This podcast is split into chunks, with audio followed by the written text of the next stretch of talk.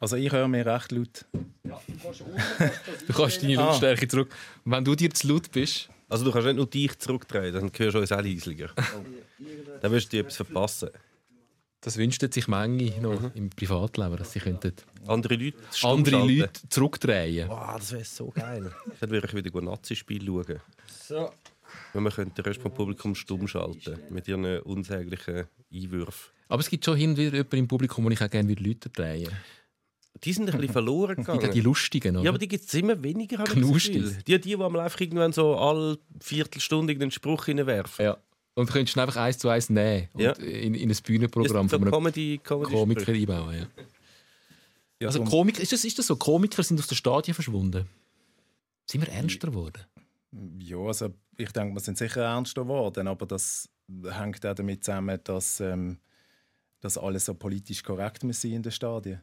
Also der FCB hat jetzt äh, mitteilt, dass die 100 Zuschauer, die reinkommen, ähm, oder was sie reinlassen, dass sie die aussuchen, also dass sie die direkt anschreiben. Also casten? Ka ja, weil sie eben vermutlich wollen verhindern, dass du einen drin hast, der irgendwie umschreit oder irgendwie Bogen oder ausschreit oder so, sondern dass das wie Bekannte sind mhm. Also auch Freunde vom aber dann darf der Karli Odermatt eigentlich auch nicht mehr ins Stadion. Wobei, der ist ja, glaube ich, in der Loge hinter Glas. Also, der, ist vielleicht besser. Den hört man am Fernsehen nicht. Das wäre ein Tipp für alle Gartenbeizer in Basel, wenn der Karli Odermatt das nächste Mal kommt. Ähm, hinter Glas. Oder ihr wollt in die Medien kommen. Vielleicht so wie in italienischen Städtchen. Die haben immer so, wenn sie so eine Fußgängerpassage haben, und dann hat es Beizen links und rechts. Und in der Mitte hat es doch immer so Glaskästen. Ich weiß nicht, warum dass die dann bei 40 Grad wenn die in diesen Glaskästen hocken. Kennst du die? So Gartenbeizen, aber überdeckt mit Glas zu. Ich kenne nur die Glaskästen an den Flughäfen, wo, wo Rauch geschwängert sind. Sie sehen ähnlich aus, sie sind einfach in Italien. also äh, total ungemütlich. Niemand dort hocken. Gut, ungemütlich und Italien man fragt sich doch hin und wieder mal, ähm, das helle Neonlicht, das ihr habt in den Beiz. Findet ihr es gemütlich? Ich frage mich auch. Portugiesen sind auch Experten. Wir haben, wir haben die beiden grossen Themen von unserem Gast drin. Wir haben Gastronomie und Fußball. Äh, es kann eigentlich losgehen. Da ist die Mannschaftsaufstellung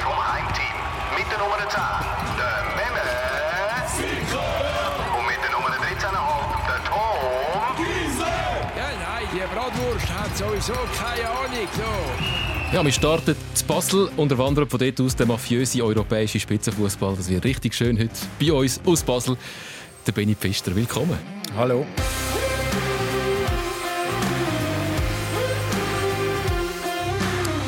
Für die zwei, drei, ähm, die dich noch nicht kennen, und es sind vielleicht sogar drei, vier, einmal außerhalb von Basel. Benny Pfister ist Historiker, Medienwissenschaftler, Kolumnist bei Baschur, dem Medienportal.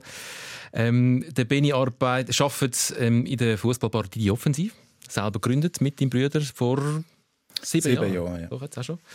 Ähm, bist Mitglied beim FCB Fanclub St. Jakob, der älteste Fanclub von der Schweiz. Das ist so. Seit äh, 1975 mehr oder weniger immer aktiv gesehen. Also und du oder der Verein? Ich bin drei Jahre jünger als der Verein. ich habe gerade gedacht, du wirkst jetzt jünger. Nein, aber der Fanclub, äh, das ist wirklich eine, eine, gute Truppe und äh, hat auch eine Phase durchgemacht, wo es einmal weniger Mitglieder hat und einmal mehr und hat es aber immer durchgezogen und ist bis heute eigentlich aktiv unterwegs. Also durch und durch rot-blau. Der Benni, hast du deine Saisonkarte vom FCB noch? Ich habe meine Saisonkarte neu. Ja.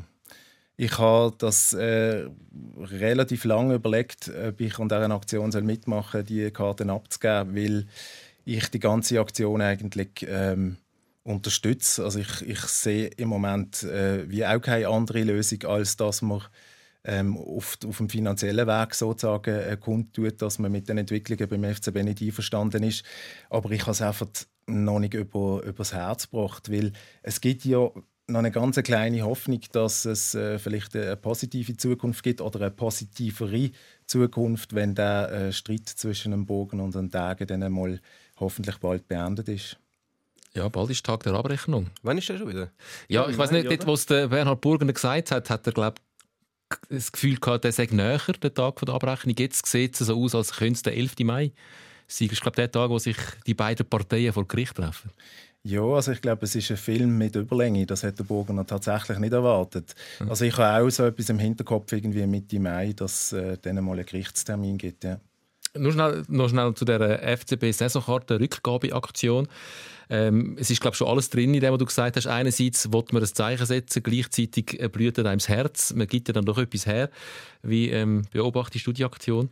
Ich hätte eigentlich gedacht, also nach den, nach den ersten Bildern, die gekommen sind, wie viele Leute das da anstehen, um das zurückzugeben, habe ich eigentlich gedacht, die Zahlen sind höher von denen, die es zurückgeben. Aber schlussendlich sind es, glaube ich, 650 oder so. Sind dann noch ja, es sind an, an, dem, an dem Tag sind es etwa 650, die es abgegeben haben. Aber man darf natürlich nicht vergessen, dass ähm, das Anfangsjahr die Möglichkeit hatte, die Saisonkarte zu verlängern, ohne, ohne etwas zu zahlen. Und 4000 Leute haben von dem nicht Gebrauch gemacht, obwohl man es eigentlich gratis können verlängern Also ähm, ja, ich mache mir da schon ein bisschen Sorgen, ehrlich gesagt, dass wir, ähm, wenn dann wieder Fans ins Stadion dürfen, dass wir dann überrascht sind, wie wenig effektiv noch ins Stadion kommen. Das könnte man auch vorstellen, dass wenn es dann darum geht, wenn dann im Sommer die Leute ihre Saisonkarte aktiv verlängern und auch zahlen, dass dann noch massiv viel mehr wegwerken. Ja, habe ich auch das Gefühl, dass dann die Saisonkartenverkäufe vom FC Basel jetzt sehr werden einbrechen im Sommer. Also die 100, die es momentan dürfen im Stadion, die bringt man noch an Basel. Ja, also die kriegt man glaube schon an. Ja. ähm, wir haben schon wiederholt über den Fall FCB geredet, über den Streit, der dort herrscht. Ähm, ich, ich glaube, wir müssen nicht nochmal von neuem ganz aufrollen. Dann, wir, dann, dann sind wir nochmal bei der Überlegung. gell? wir haben viel vor heute. Ähm, was mich durchaus interessiert, weil wir eben seitdem noch niemand wirklich da haben in diesem Podcast aus Basel selber, wo mit dem FCB wirklich auch emotional verbunden ist. Ähm, wie ist die Stimmung so in Basel? Ähm, Gibt es überhaupt zwei Lager oder ist es momentan recht eindeutig, dass man einfach vor allem den Bernhard Burgener weg kann und darum sich hinter den David Degen stellt? Ja, also ich würde sagen, es gibt schon zwei Lager, aber die sind nicht gleich groß. Also es gibt das Lager. Also der Peter von Büren, der Kali Odermatt und der, der Bernhard Burgen, sind das eine Lager. Genau, mehr oder weniger mit noch ein bisschen äh, zugewandten Orten. Ähm, aber ich glaube, also ich habe jetzt wirklich in meinem Umfeld niemanden getroffen, der sagt, ähm, der, der Burgener muss ums Verrecken bleiben, weil er den Club wirklich top seriös aufgestellt hat und dass das Zukunft hat. Es gibt Stimmen, die sagen, wenn man jetzt entscheiden zwischen Burgener und Degen, die dann sagen, ja, vielleicht ist der Burgener doch noch ein weniger schlimmes Übel, weil da weiß man wenigstens, was man daran hat. Ähm, und beim Degen ist es wie komplett offen. Ähm, also ich glaube, es sind sich alle einig, dass äh, weder das eine noch das andere jetzt irgendwie eine Wunschlösung wäre.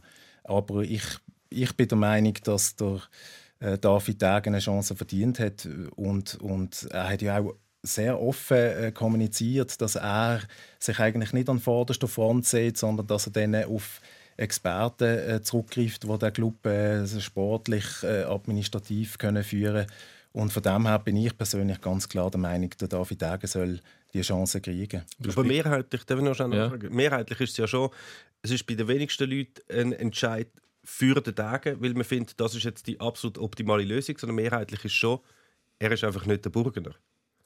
Ja, ja. Schon also das kann man, kann man so, so zusammenfassen. Ja. Also du sprichst das Interview an, das er in der Basler Zeitung hat, was ich ein sehr gutes Interview gefunden habe von David Degen, wo, wo ich das Gefühl habe, hat er relativ viel Vertrauen geschaffen, auch weil er sagt, ich kann das gar nicht, ich will gar nicht Präsident werden, ähm, da brauchen wir jemanden, der das kann.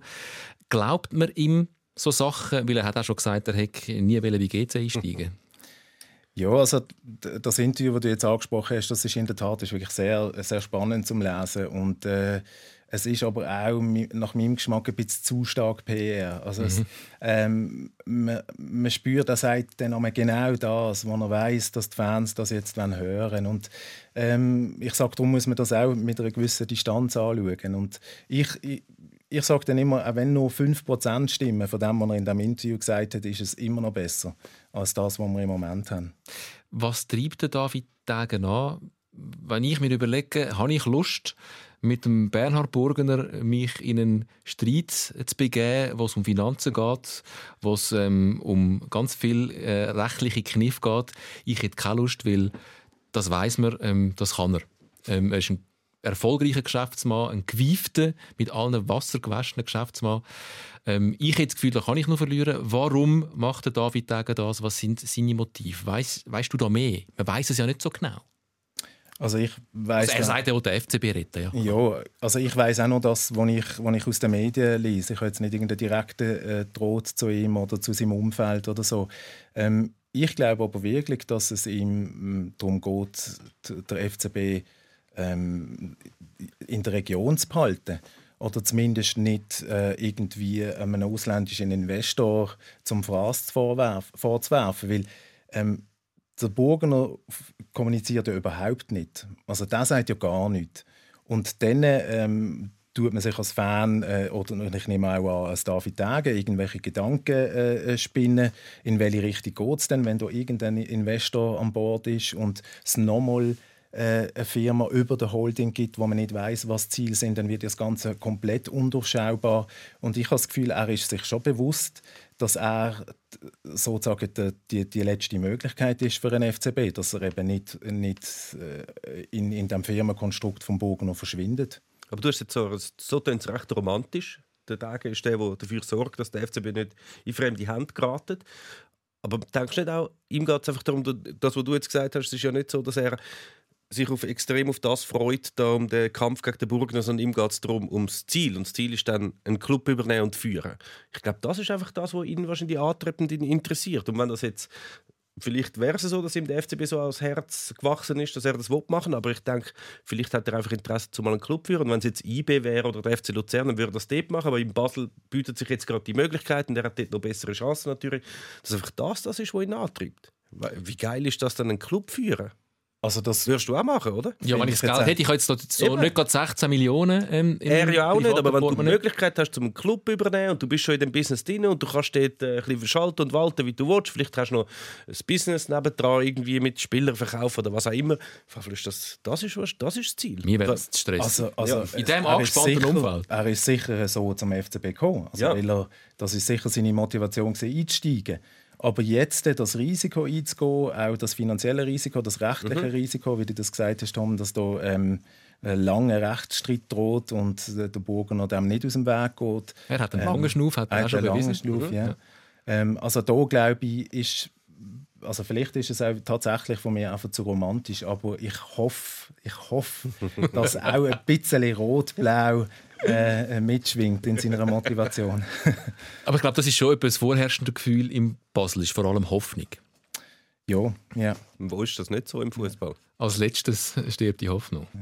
Alle hoffen im Fußball. Es geht nicht um das zu hoffen. Ja, auf bessere Zeiten, auf einen neuen Präsidenten, der alles besser macht, auf einen Investor, der alles Beste meint, auf Sieg im Cup, auf die Champions League, alles geht nur um Hoffen im Fußball. Ja, aber ich glaube, in Bern hofft man jetzt nicht, dass äh, endlich mal eine Veränderung passiert. Ja, dort vielleicht nicht, hofft man einfach, dass alles gleich bleibt. Übrigens, dass es nicht untergeht, herzliche Gratulation oh. Bern Young Boys zum Meistertitel.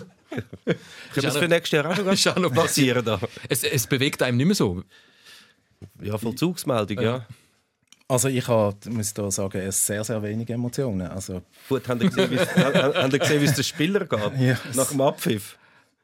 Also es ist bitter. Ja, aber, ja. Das ist wie, wo wir einmal im Grün Mettmerstedt uns für die Finalrunde qualifiziert haben. Das war etwa so. Gewesen. So wie so. Schlusspfiff, ah, abklatschen, cool, Meister. Ja, aber Christian Fasnacht hat es glaube ich auch gesagt. Das ist jetzt nicht der emotionalste, mhm. grossartigste Titel äh, von diesen vier. Und es ist glaube ich schon der zweite. Also der letzte Titel ist ja auch schon ohne Fans mhm. und... Äh, ja. Zum also zweiten Mal Geistermeister. Ja. Das ist bitter. Ja. Gut, immerhin sind es Meister. Also gibt ja, ja, also Mitleid wäre jetzt falsch. Wir haben wenig Mitleid mit, mit IB. Wir gratulieren es. Wir, wir mögen es ein bisschen gewinnen. Ähm, aber wir hoffen dann schon auch, dass ähm, vor allem der FC Basel irgendwann dann mal wieder ähm, kann mitfighten um den Meistertitel. Sie sind nach wie vor, man vergisst es gerne mal, Zweite. Ja. Also wenn man jetzt von dieser grossen Krise redet, vom FCB, es langt offensichtlich immer noch zum ersten Verfolger sein ähm, von einem zugegebenermaßen entrückten ähm, Meister IB. Wie haben das sportlich erlebt? Wir haben ähm, über Sportliche gar nicht mehr so geredet. Es ist doch auch einiges passiert. Der Giriakos Forza ist nicht mehr Trainer, Patrick Kramer ist jetzt Trainer, der Valentin Stocker ist wieder Captain. Schießt wieder Goal, bereitet vor. Ja. Mhm. Äh, sind wieder spektakuläre Spiele? Ja, ja, auf jeden Fall. Ja, es war ein guter Einstand von, von Patrick Kramer, auf jeden Fall. Aber es ist jetzt nicht, äh, ich glaube, noch ein bisschen kurz zu sagen, ja, jetzt ist der FCB wieder voll on track und wird jetzt da noch das aufrollen und wird souverän Zweiter werden. Das ist es ja schon nicht. Das Feld ist immer noch extrem nah zusammen. Also es sind ein paar schöne Spiele gewesen, aber ein paar schöne Spiele hat auch schon der FC Lugano gemacht.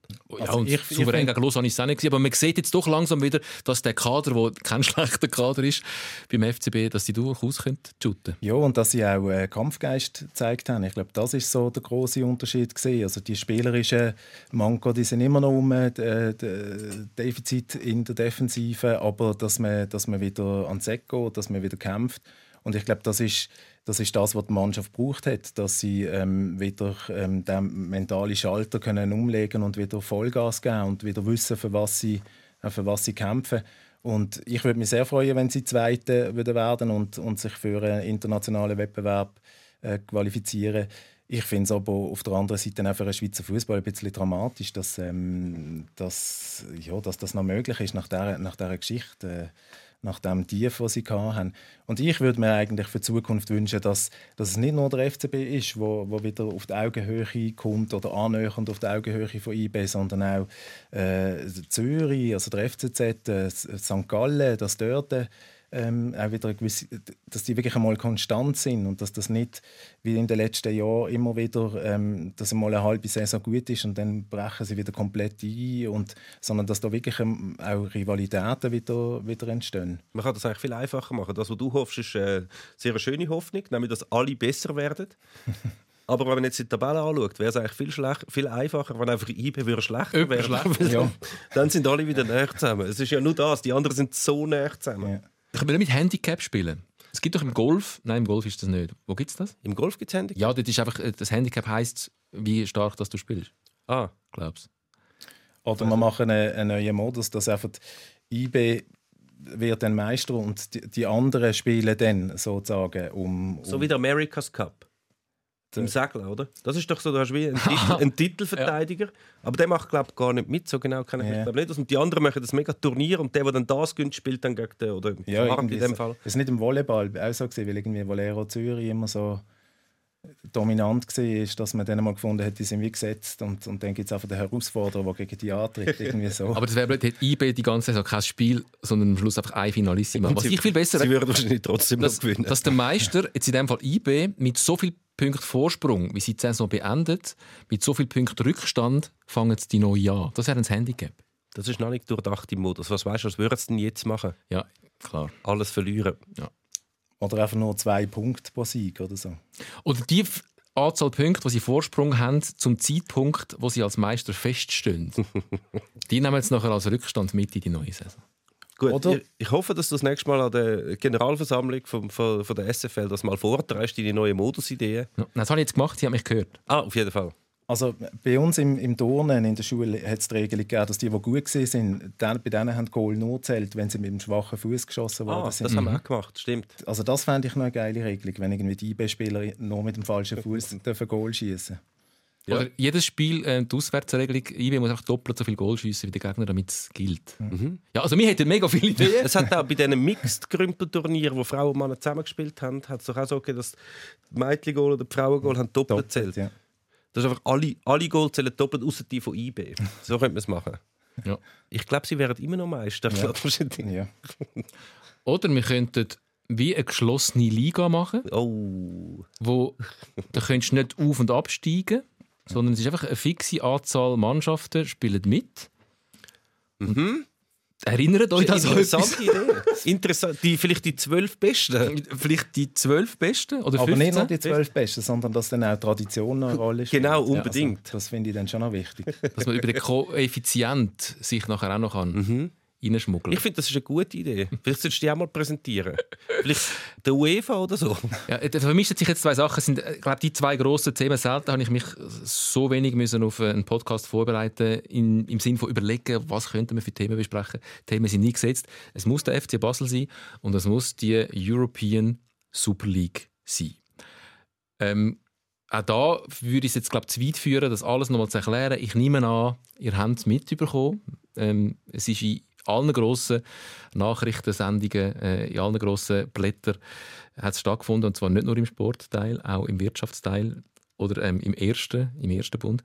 Ähm, wie habt ihr das erlebt? Es ist ja wie so ein Ballon, der aufsteigt und kaum steigt er auf, geht er in Flammen auf und stürzt wieder ab. Also mir hat es ehrlich gesagt positiv überrascht, dass die Reaktionen darauf so heftig sind, weil die Idee von dieser Super League ist jetzt nicht neu. Ähm, wenn man so die Reformen von, von der Champions League und, und von der UEFA mitverfolgt hat, hat man ja immer mitgekriegt, dass da die, die Spitzenteams am Drohen sind mit dieser Super League. Und äh, von dem her bin ich sehr, sehr überrascht gewesen, dass ähm, gerade auch in England ähm, der Protest von der, von der Fans so heftig ausfällt. Also, oder dass dann auch äh, Kommentatoren wie der Gary Neville oder sogar dann der, der Boris Johnson und der, der Emmanuel Macron irgendwie äh, sich gegen das äußern. Das finde ich alles anerkannte Fußballexperten. das finde ich äh, extrem bemerkenswert. Ja. Es hat glaube auch ähm, die Initiatoren von der Super League glaube ich überrascht. Also es sind die sechs großen englischen Vereine, drei Italiener, drei Spanier. Das wäre es dann. Ja. Es wären noch zwei Deutsche dabei gewesen und ein Franzose. Die haben äh, sich vornehm zurückgehalten. Im Nachhinein zu Recht. Sehr weise gewesen, ja. Ähm, also es ist, die hat das auch überrascht, dass das nicht so gut ankommt offensichtlich. Oder dass das Fans bis in die Politik äh, so vehement reagieren. Ich weiß nicht, ob sie das. Also ich kann mir es wahnsinnig schwer vorstellen, dass die, die das initiiert haben und das vorher schon untereinander besprochen haben, gefunden haben, oder tatsächlich der Ansicht sind, wenn wir jetzt die Idee präsentieren, dann brechen Jubel Jubelstürme aus von, von, von Cardiff bis auf Athen, dass die nicht sich überlegt haben, dass die Reaktionen gibt, das kann ich mir einfach nicht vorstellen. Ich, also, dass, das, dass ich mir zumindest könnte einreden dass das gut überlegt war, kann ich mir eher vorstellen, dass sie das einkalkuliert haben. Sie haben gewusst, es wird Protest geben, Sie sind uns aber egal, mehr oder weniger. Was sie vielleicht nicht damit gerechnet haben, ist mehr, dass die UEFA so heftig reagiert hat und von dem, was sie Angst haben und dass das also schnell zusammengekracht ist, glaube ich, ist nicht wegen diesen Fanprotest gewesen, wenn sich das die Fans natürlich gerne einreden, sondern die klare Drohung von der UEFA, wenn ihr das macht, sind ihr weg aus den nationalen Meisterschaften und eure Spieler können nicht an der WM und an der EM mitmachen. Das ist eine Drohung, die wirkt. Dass, wenn da ein paar Fans protestieren, wenn es um so viel Geld geht, die machen, das musst du doch eine einfache Rechnung machen. Ja, dann fallen uns 50% der Fans weg. Ja, wir haben dafür neue und wir haben so viele Millionen von JP Morgan, können wir da einfach so ins Viertel geshoppt, ohne dass wir etwas mitmachen. Die Rechnung lohnt sich für uns. Und ich muss mir fast einreden, dass sie die Rechnung gemacht haben und gefunden haben, wir sitzen den Protest aus. Jetzt ist er auch nicht so schlimm, weil es sind ja keine Zuschauer im Stadion. Du musst nicht irgendwie äh, Angst haben, dass da irgendein Aufstand oder was auch immer im Stadion gibt und dafür kommen dann das Geld über. Aber dass die UEFA so eingegriffen hat, das ist glaube ich das Entscheidende gewesen. Lange haben sie es nicht ausgesessen. Ja, also ich also das ist sicher, sicher matchentscheidend, da bin ich einverstanden, aber es ist auch nur ein Teil ähm, vom Ganzen. Also ich finde es schon bemerkenswert, wenn, wenn Trainer von Clubs, die in dieser Super League dabei wären, finden, ähm, nein, das unterstützen sie nicht, das finden sie nicht gut. Cerdan Shakiri hat auch auf Instagram dann postet, wir tragen das nicht mit. Mhm. Ähm, also ich finde, das dürfen wir schon auch nicht unterschätzen. Ähm, sicher haben die das dann postet, weil der Shakiri gerne an der Euro wird spielen ähm, und nicht, weil jetzt die Fans auf der Straße sind. Also einverstanden. Aber ich glaube, es ist ein, ein Ganze gesehen, also dass es so heftig als Ganzes ausgefallen ist, dass sie umgekippt sind. Aber was haben Sie sich dann überlegt, was passiert, wenn Sie das ankündigen? Du, aber ich glaube im Fall effektiv, dass man dort, ich, es ist ja in Basel so, dass man sich als Fan am Kopf lenkt, sind die effektiv so weit weg von der Basis. Und ich glaube halt, dass das effektiv so ist, mhm. dass sie das Gefühl haben, hey, auch der einfache Liverpool-Fan findet es geiler, er kann zum hundertsten Mal Liverpool gegen Real schauen und merkt jetzt, ah nein, der findet es eigentlich noch geil, wenn Liverpool mal gegen Watford spielt oder gegen Stoke City oder was weiß ich. Und ich glaube, das haben sie effektiv unterschätzt, mhm. dass der, der einfache Fan, der dann schlussendlich ähm, den Match daheim schaut oder vielleicht noch ins Stadion kommt, dass der gar nicht hundertmal real will spielen sehen. Ja. Ich habe ich hab mal eine Studie gelesen über Wirtschaftskriminelle und ich wollte jetzt nicht ähm, die Herren Agnelli und Perez als Wirtschaftskriminelle Du hast äh, den Podcast schon angekündigt mit irgendetwas Mafiösem. Mafiös das, das kommt immer gerade. Ja, reisserisch. Beim ähm, Stammtisch es eine gute Rechtsabteilung. Ja, nein, ich weiß nicht. du wirst sie gleich kennenlernen. Aber ähm, es hat mich an das erinnert, dass nämlich Wirtschaftskriminelle, also zwei interessante Sachen, wenn sie in den Knast kommen, äh, zweite unterste Kasten sind, gerade nach äh, den Sexualstraftätern. Und das Zweite ist, dass sie sich meistens äh, keinem, keinem Unrecht bewusst sind. Also Wirtschaftskriminelle bewegen sich in ihren Gefilden. Da gehört das Abzocken, das Beschiessen, das Übervorteilen wie zum guten Ton. Das sind Kavaliersdelikte.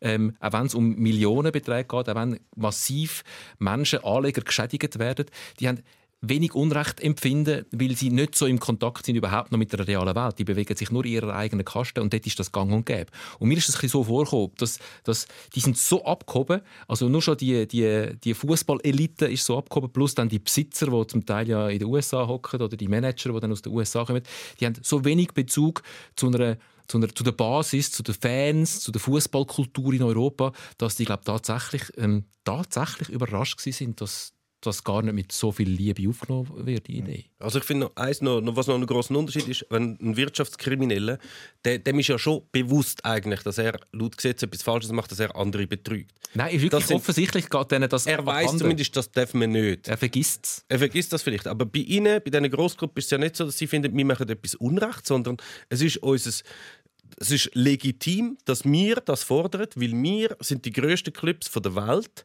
und wir haben darum auch Anrecht um, auf alles, mehr oder weniger. Die Leute schauen Fußball weg uns.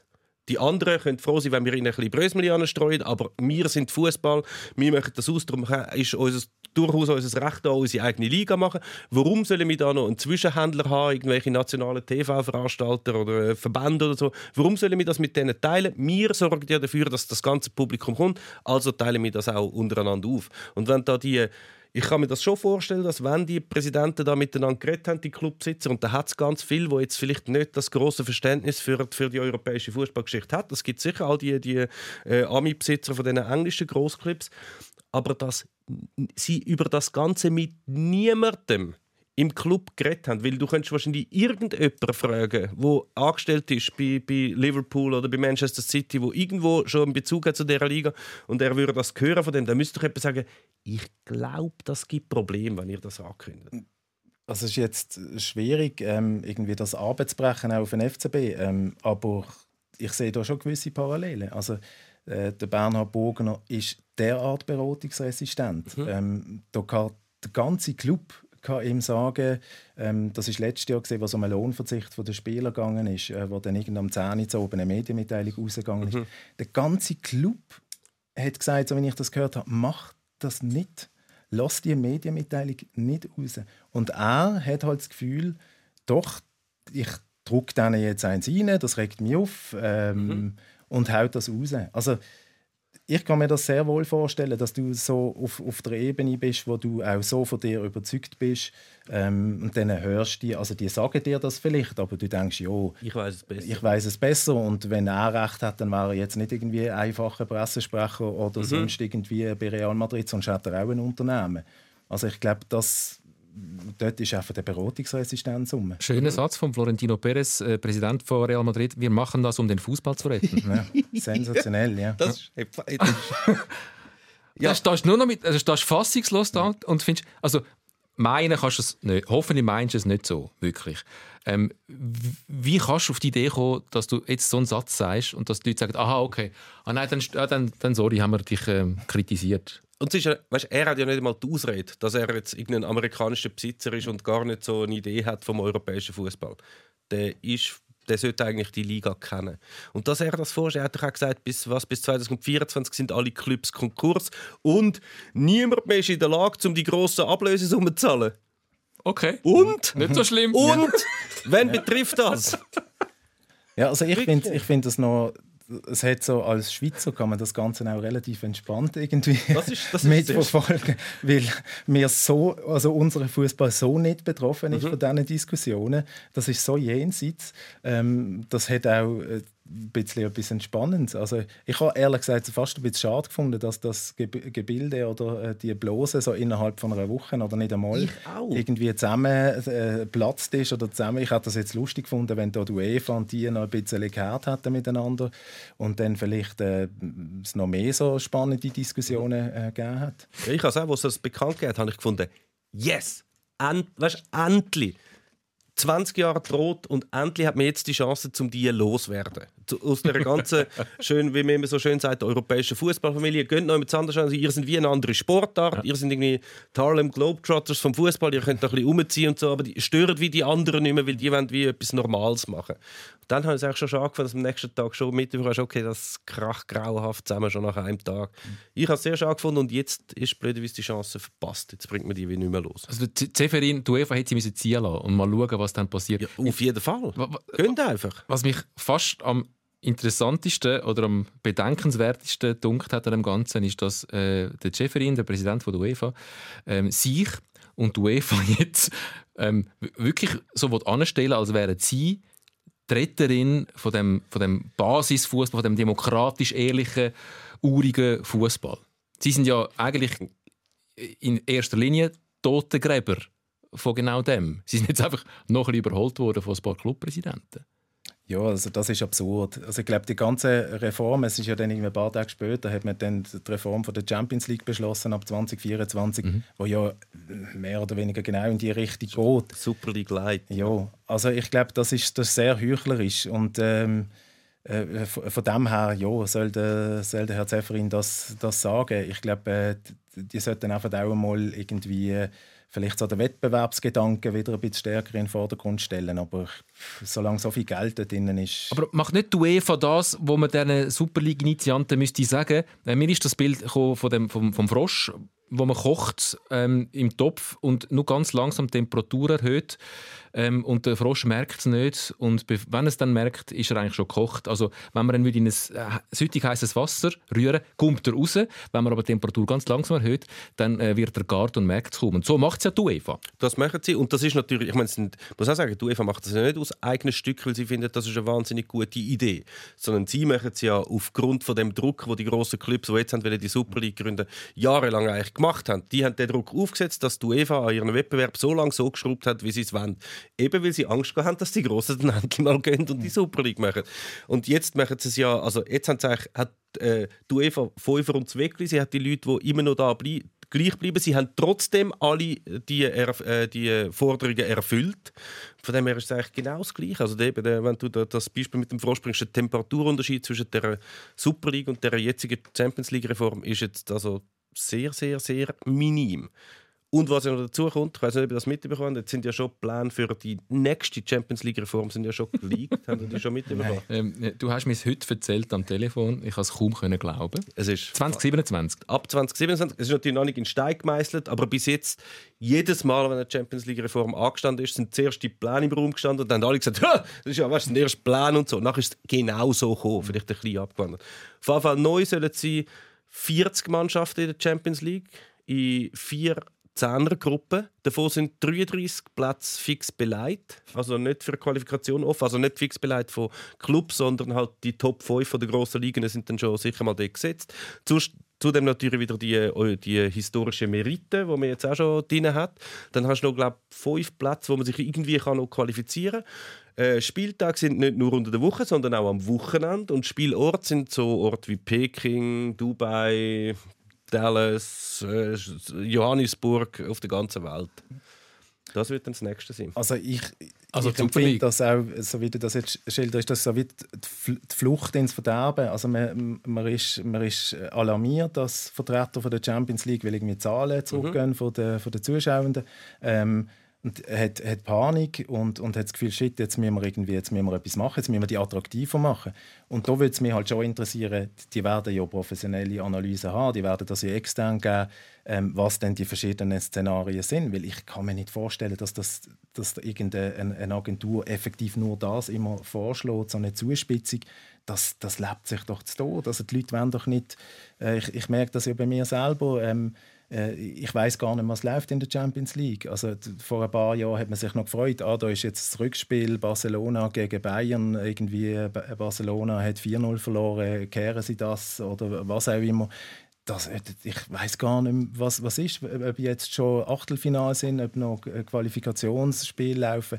Also ich glaube, ähm, das wird sich sage jetzt mal in Europa ziemlich totlaufen. Vermutlich tut man jetzt einfach noch versuchen, die anderen Fernsehmärkte irgendwie abzusahnen und, und irgendwann in 10, 15 Jahren ist es dann komplett am Arsch. Aber das ist so ein kurzfristiges Management-Denken von, von Leuten, das sieht man ja in der Wirtschaft da und dort einmal.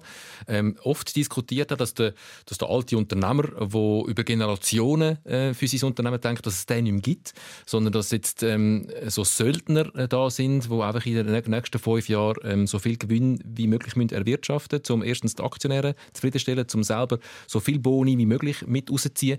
Und was nachher ist, ist egal. Und so kommt es mir da ein bisschen vor. Also, ähm, was du jetzt sagst, wenn man würde eine Analyse machen und sagen, und der Fußball hat äh, gewisse Probleme, auch ähm, wie man zum Beispiel Junge ähm, nachzieht und anspricht das Publikum. Wenn man so eine Analyse machen wie ähm, pflegen wir den Fußball, dass er in 100 Jahren noch äh, das ist, was er mal war, dann würde es natürlich ganz anders ausgehen. Aber die Analyse gehen ja dann meistens aufs Finanzielle. Wie können wir noch mehr Gewinn äh, aus dem herausziehen? Wer soll denn die Analyse machen? Also alle haben ja das Interesse, alle denken für ihren Club, oder? Mein Club muss so und so viele Einnahmen generieren, ich brauche mehr Einnahmen, dann kann ich mehr Spieler kaufen, kann ich Spielerlöhne zahlen, dann habe ich einen Vorteil gegenüber dem Konkurrent, wie, es, wie sich der Fußball entwickelt. Das ist, müsste eigentlich eben eigentlich Aufgabe von so Institutionen wie einem Verband sein, wie einer Liga, äh, einer UEFA und die folgen halt dem Interesse, wo, wo die Clubs haben. Das ist ja eigentlich das Hauptproblem. Und wenn du, äh, wir haben ja vorher den großartigen äh, Fußballdenker Florentino Perez angesprochen und das mit der Entwicklung er hat ja geäußert, dass äh, das Problem sei, ein grosses Problem vom Fußball sei, dass die Generation, die jüngere Generation zwischen 16 und 24, hat weniger Interesse am Fußball mittlerweile. Und das ist natürlich jetzt eine Reaktion auf das. Wenn Sie schon sehen, vielleicht kommen wir dann später mal ein bisschen Probleme über, dann müssen wir das jetzt nutzen, um jetzt nochmal so richtig das Ganze auf, aufblähen und richtig auspressen, weil vielleicht kracht es nachher völlig zusammen. Es klingt schon ein bisschen nach einem letzten Aufbäumen. Mhm.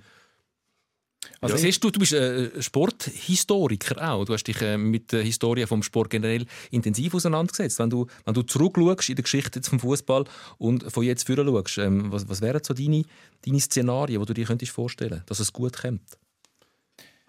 Puh, das ist äh, die große Frage. Also ich, ich würde mir erhoffen, also das jetzt gerade in der Schweiz oder auch auf, auf Basel äh, bezogen, dass man wieder ähm, versucht, den Club stärker vor Ort zu verankern, weil in der Schweiz so der Fußball funktioniert, dass er in einer Region beheimatet ist, dass man Kontakt hat, zum Beispiel zu den Nachwuchsspielern, zu den Kindern, dass man äh, dort präsent ist und dann sagt, hey, das ist eine coole Sache, mal das rot-blaue Trikot zu tragen.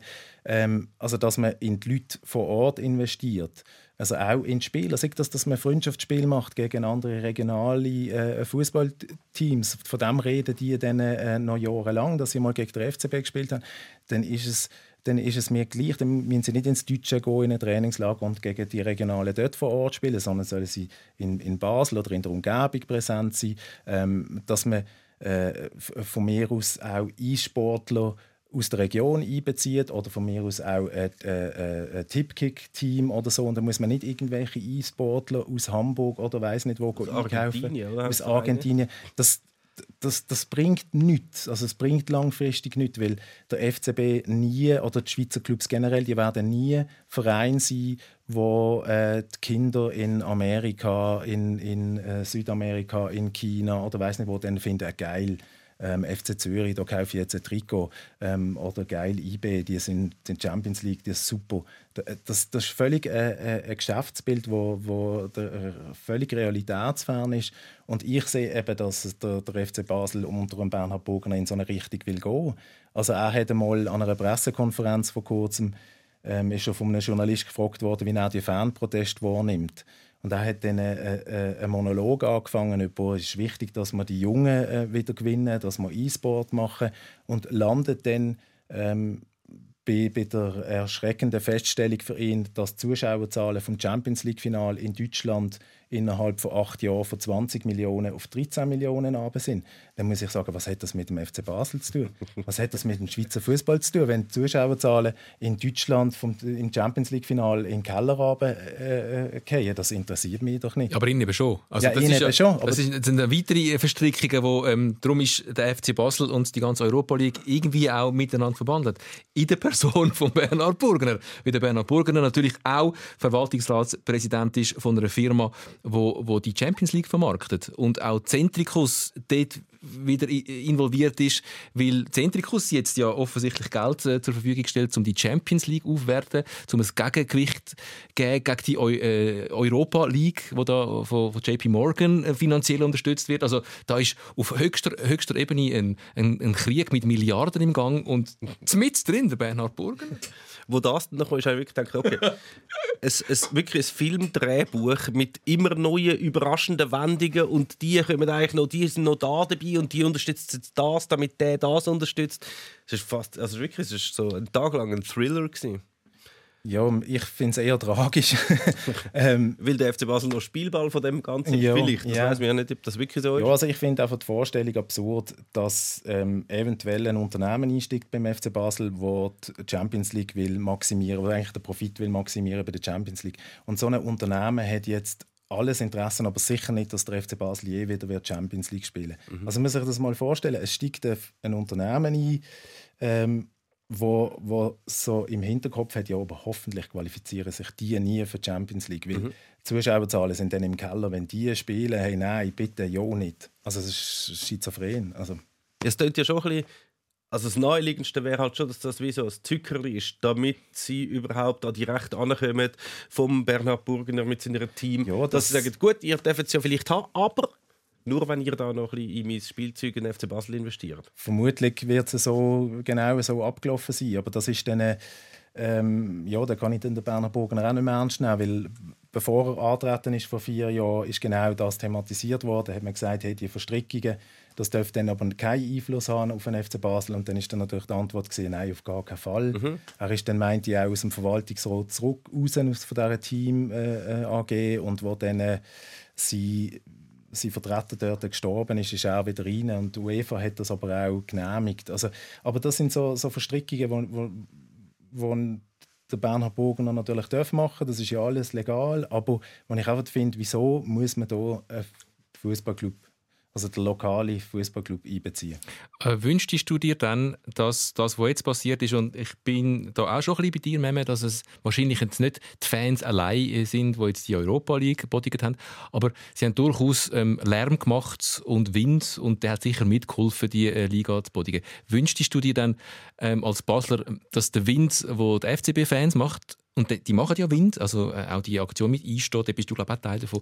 Also man organisiert sich äh, die Aktion von der Saisonkarte zurück, viele Protestkundgebungen, Aktionen, äh, die machen Wind und äh, es bringt wie genau gar nichts. Wünschtest du dir, dass das beim FCB ähnlich könnte funktionieren, wie es bei der Europa League jetzt funktioniert hat? Ja, also ich schaue dort schon ein bisschen neidisch äh, äh, auf, die ganze, äh, auf die ganze Entwicklung, dass da, jetzt einmal zugespitzt gesagt, in, in Liverpool ein paar Fans auf die Straße gehen äh, und dann äh, kippt alles. Und, und in Basel ist man im Prinzip seit einem halben Jahr ähm, am, am Protestieren und Lobbyieren auf verschiedenen Ebenen und es geht gar nicht. Ähm, das ist sehr frustrierend, ja. Also, ähm, ich würde es mir wünschen, dass es auf der höchsten Ebene beim FC Basel eine Veränderung gibt, weil ich glaube nicht, dass das in, in naher oder auch in längerer Zukunft so kann funktionieren Also der, der Club entfremdet sich auch von, den, von den Menschen in dieser Region. Es ist dramatisch. Wobei ich ja finde, der, der FC Basel-Fan hat ja doch noch mehr Einfluss eigentlich auf Geschick von seinem Verein als ein FC Liverpool-Fan. Also bei, beim FC Basel machen die Zuschauer, die ins Stadion kommen und das Zeug kaufen und Tickets und alles, alles Zeug noch investieren, dort, die machen wirklich einen grossen Teil oder einen wichtigen Teil von der Einnahmen aus. Und das ist natürlich beim FC Liverpool ist das, wir sind Fans mehr oder weniger ein bisschen Image. Oder? Sie machen vielleicht noch keine Ahnung, 7% oder so von den Einnahmen aus. Also finanziell sind sie vernachlässigbar. Und das ist ja der, der Berner Burgener, der sehr genau auf Zahlen schaut.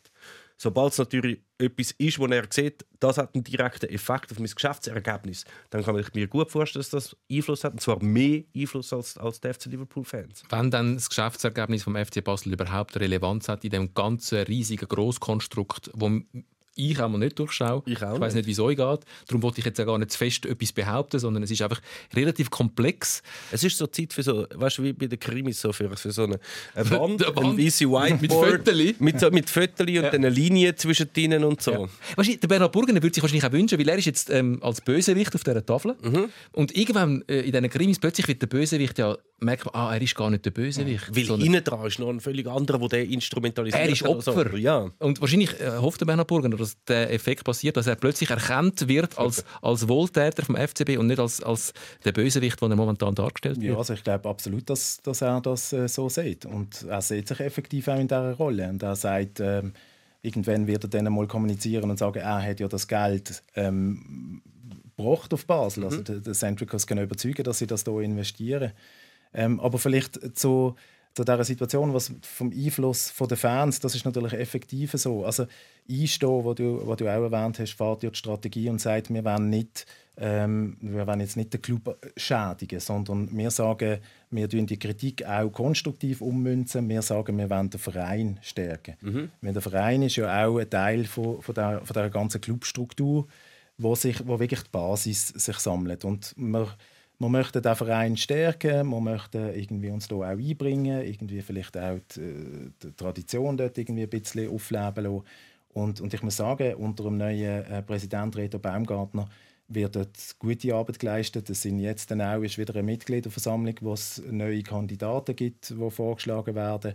Wo ich finde, hey, das sind echt gute Leute, die jetzt äh, portiert werden. Wo, wo ich finde, da kommt ein guter Groove in den Club und, oder in den Verein, wo dann auch wirklich könnt, äh, äh, so ein Gegengewicht zu, zu dem komischen Club auf dieser komischen Clubstruktur. Aber gibt es das dann noch? Was hat, was hat denn der Verein noch für Möglichkeiten? Also es gibt einen Verein und das andere ist AG.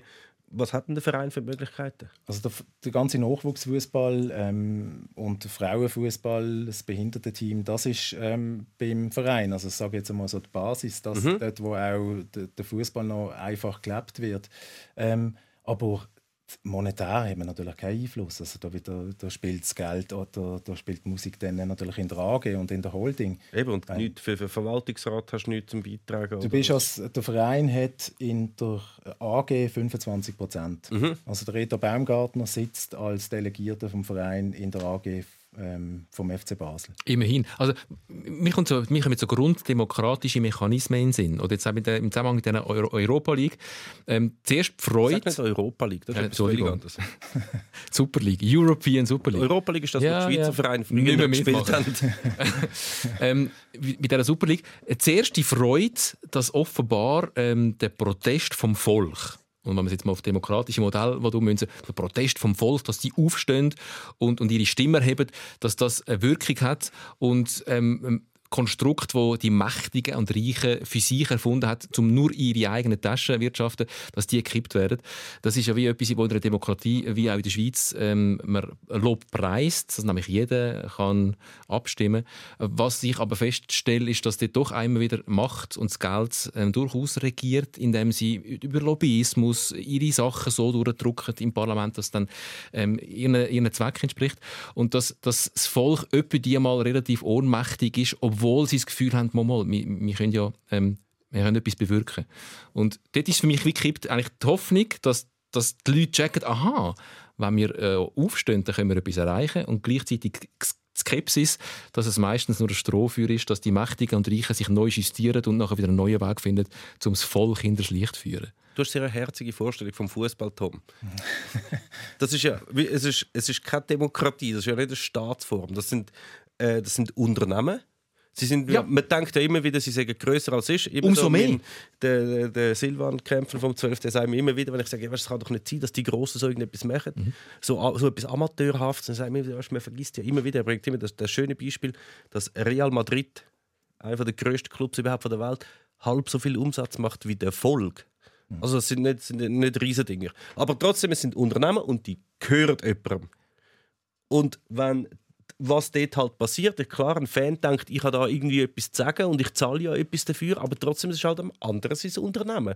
Wenn du jetzt etwas, wenn, wenn äh, ich in Bioladen Altstädte, irgendwie, dort gehe ich auch Geld ausgeben und kaufe dort Sachen aber wenn ich mit etwas nicht zufrieden bin, dann kann ich schon vorne dran stehen und protestieren und sagen, sie sollen etwas anderes anbieten, aber es ist ja gleich ihr Laden. Ja, aber du bist Konsument, das ist genau das, was ich meine. Äh, der Fan ist wie der Konsument. Schlussendlich, der Verein ist ja ohne den Fan nichts. Genauso wie ein Unternehmen nichts ist ohne Kunden, die Geld ausgeben für dem seine Produkte. Wenn jetzt alle miteinander sagen, wir gehen nicht mehr in Migro posten, der Migro ist doof, wir gehen jetzt alle in Coop, geht der mhm. Migro-Konkurs. Das ist eine Macht, äh, nicht, dass, dass, ich das jetzt empfehle, ähm, das ist eine Macht, wo ja der Konsument, mhm. äh, der einfache Mann, die einfache Frau hat und in dem Sinn auch der Fan, wo der Fan vielleicht viel mehr noch könnte ausspielen. Ja, also ich glaube, ähm, das ist allen bewusst, dass, dass ein Fußballclub ein Unternehmen ist, aber ich glaube, es geht ja gar nicht einmal um die Kritik an dem. Also man sagt ja nicht einmal, äh, die Holding oder die Struktur so, das ist schlecht, sondern man sagt, hey, das, ihr braucht uns. Wir müssen, wir, müssen, wir müssen zusammen funktionieren. In der Schweiz funktioniert der Fußball nicht ohne Fans. Das, das, das geht nicht. Äh, das ist ein wichtiger Teil der Einnahmen. Natürlich ähm, braucht es Sponsoren, Fernsehgelder, das ist alles bewusst. Aber es ist wie so, hey, ähm, setzt doch das, das funktionierende Gebilde in Basel, kann man sagen, das ist ein funktionierendes Gebilde, wo jetzt äh, wegen irgendwelchen Grossfantasien oder weiß nicht was aufs Spiel gesetzt wird. Also es geht gar nicht einmal, dass man sagt, ähm, dass müsste der, der, der FC Basel müsste basisdemokratisch geführt sein oder so. Überhaupt nicht, sondern es geht nur darum, Herr Burgener, vergiss nicht, Kundenorientiert. Mhm. Ja, kundenorientiert.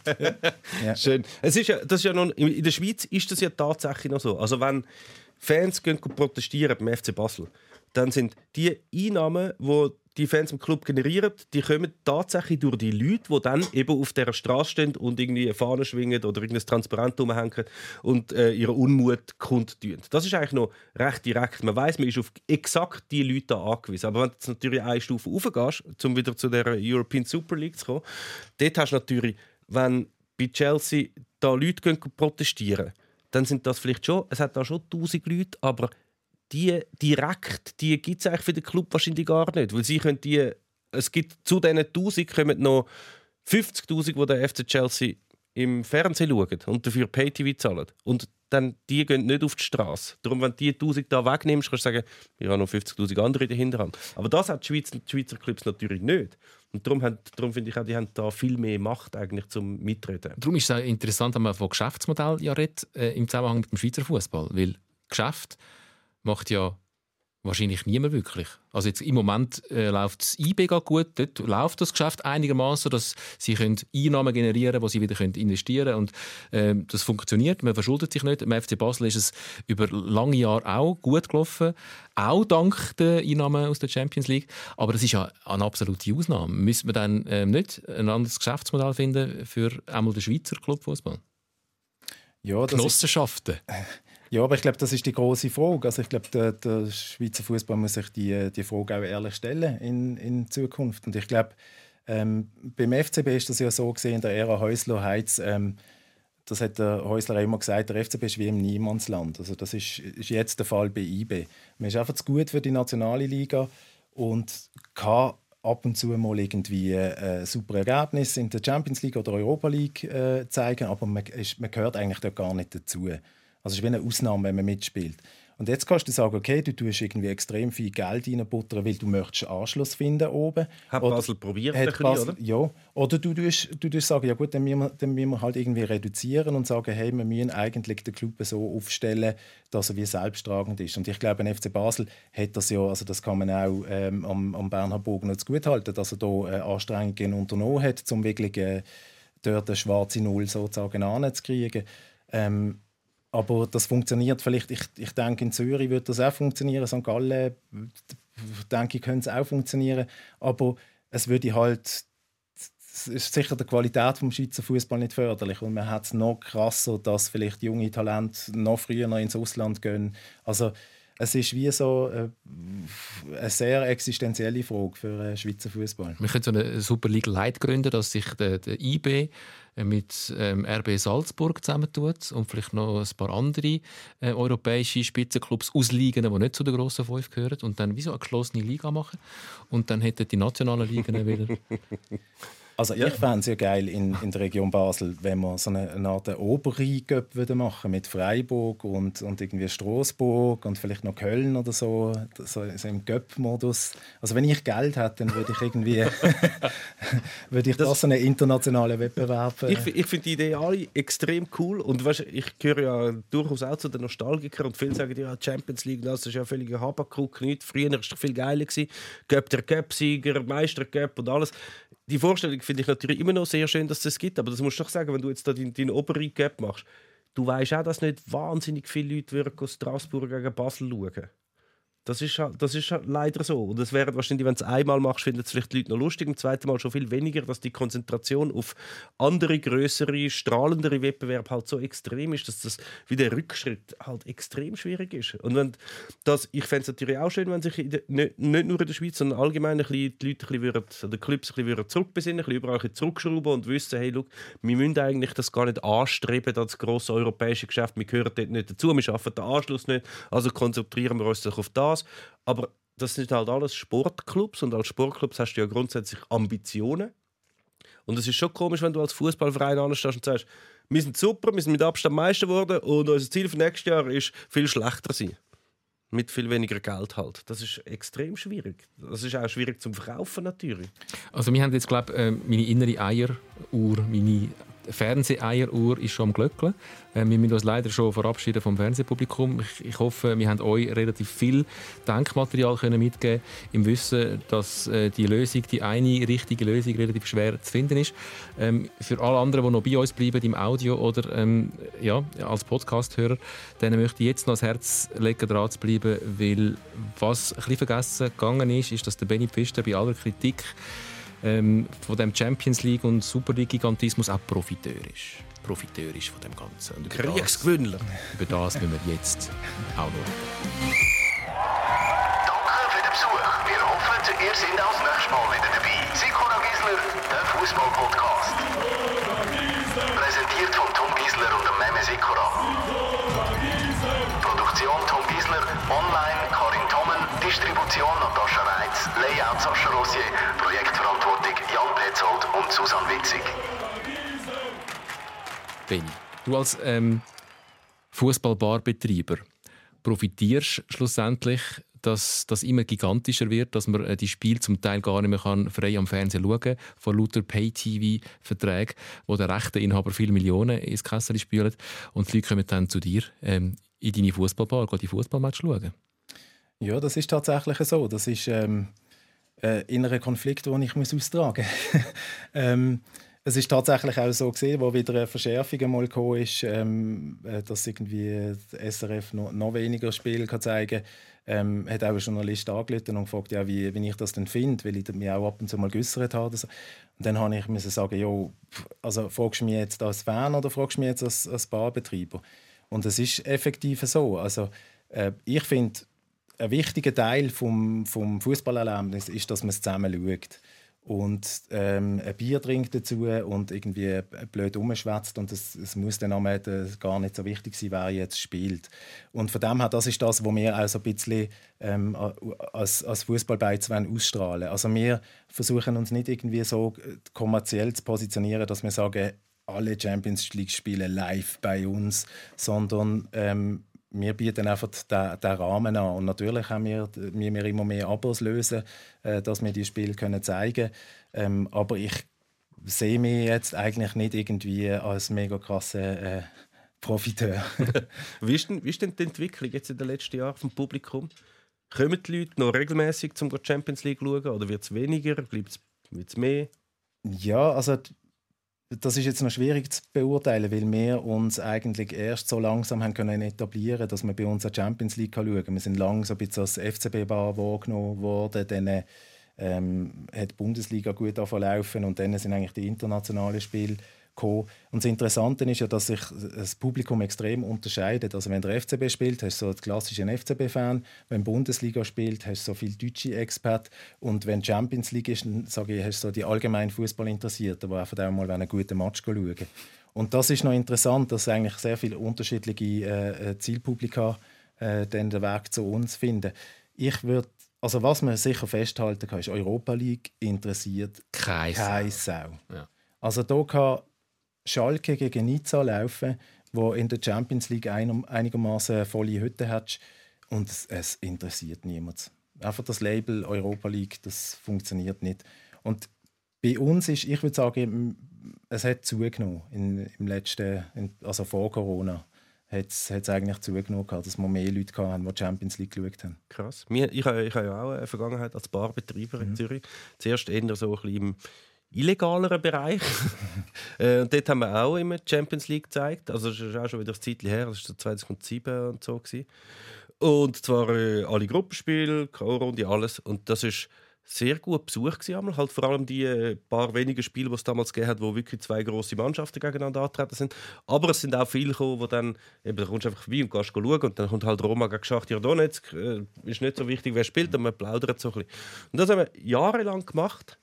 Das ist sogar früher als 2007 gewesen. egal. Äh, und auf jeden Fall haben wir das Zeit lang gemacht und es ist immer, immer, immer, mit jeder Reform, die gekommen ist, wo du äh, eigentlich noch mehr grosse dabei gehabt hast, sind immer weniger Leute gekommen immer weniger. Am Schluss können Chelsea gegen Barcelona haben, Gruppenspiel kommt keine Sau. Einfach niemand. Hat niemand mehr interessiert. Wie es halt schon zum 14. Mal Chelsea ja. gegen Barcelona ist. Dann haben wir, mich hat es ja eh schon nicht mehr interessiert, dann haben wir es auch nicht mehr gezeigt. Müssen dann, Einfach aufgehört. Ist es dann so, dass die sich vielleicht langsam aber sicher selber abschaffen? Weil, was wir oft diskutiert haben, ist, ähm, dass es offensichtlich nicht stattfindet, dass man sich mal abwendet, weil man es grusig findet. Also wir, auch, wir werden auch die WM in Katar wieder schauen, obwohl wir wissen, es ist sehr grusig, wie es vergeben worden ist und was seitdem in Katar passiert ist. Und trotzdem hat es einfach, eine WM ist halt eine WM, alle vier Jahre so eine grosse Strahlkraft. Wir machen dann einfach schnell die Augen zu, verschliessen unser Herz und, und äh, unserem Ranzen an und wollen einfach die WM schauen. Ähm, aber also das, der moralische Ding funktioniert relativ schlecht. Dort können wir uns gut übertölpeln. Aber wenn wir uns natürlich so übersättigt, dass wir irgendwann keine Lust mehr haben, dann ist es dann irgendwann so weit, dass wir es vielleicht gar nicht mehr wollen. Also bei mir persönlich ist der Prozess voll am Laufen. Also das trägt natürlich auch noch dazu bei, wenn man keine Zuschauer im Stadion hat. Also ich finde, es gibt im Moment nichts Langweiliges zu schauen als irgendein Champions League-Gruppenspiel. Äh, ähm, das ist trostlos. Also finde ich schrecklich.